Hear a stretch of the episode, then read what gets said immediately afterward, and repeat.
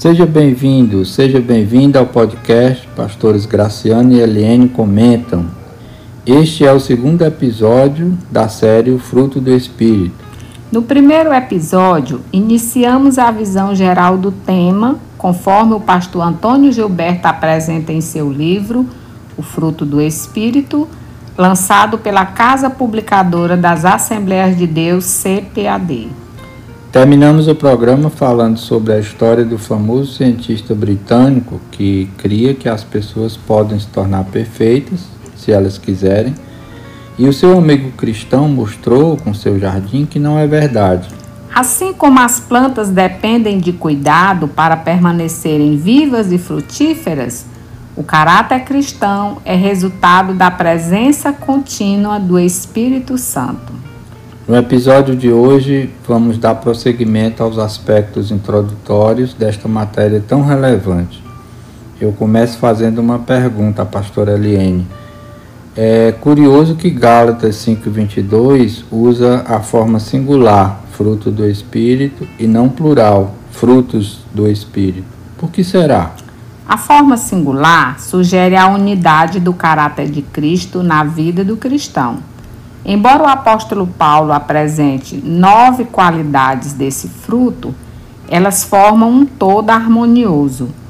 Por falar em caráter de Cristo na vida do cristão, pastor Graciano, o que isso quer dizer? É que em sua regeneração espiritual, o chamado novo nascimento, o cristão passa a se identificar com Cristo.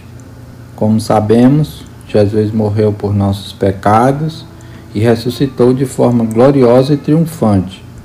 Quando nos arrependemos dos nossos pecados e cremos em Jesus, morremos com Ele, enterramos na cruz as coisas nocivas da nossa velha natureza e ressurgimos para uma nova vida com Ele.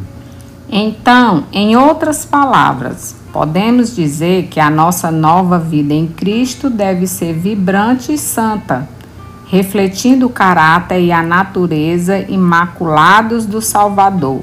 É isso mesmo? É sim. É por isso que o mesmo Paulo, quando escreveu sua segunda carta aos Coríntios, no capítulo 3, versículo 18, diz: Mas todos nós, com cara descoberta, refletindo como um espelho a glória do Senhor, somos transformados de glória em glória na mesma imagem como pelo Espírito do Senhor. Isso é uma grande responsabilidade para os cristãos, você não acha, pastora? Com certeza. Eu me lembrei agora que o apóstolo João, na sua primeira epístola universal, disse que aquele que diz que está nele, em Jesus, também deve andar como ele andou. Capítulo 2, versículo 6. Pastor, mas por que será que Paulo, antes de falar sobre o fruto do Espírito, em Gálatas 5, apresenta uma relação de coisas ruins que ele chama de obras da carne? Essa pergunta é interessante, pastora, porque com essa antecipação de coisas ruins, Paulo quer deixar bem nítido o perfil da natureza pecaminosa, que é totalmente oposto ao perfil de quem já nasceu de novo. Ah, então é por isso que o apóstolo ordena, antes de tudo, no versículo 16 do capítulo 5 de Gálatas: Digo, porém, andai em espírito e não cumprireis a concupiscência da carne. Exatamente. Ou a gente anda em espírito, ou então anda na carne. Não tem como ser carnal e espiritual ao mesmo tempo. Observaram, meus amigos, como esse tema promete? Realmente ele é empolgante. Estamos só começando, hein? Esperamos que você continue conosco nos capítulos seguintes.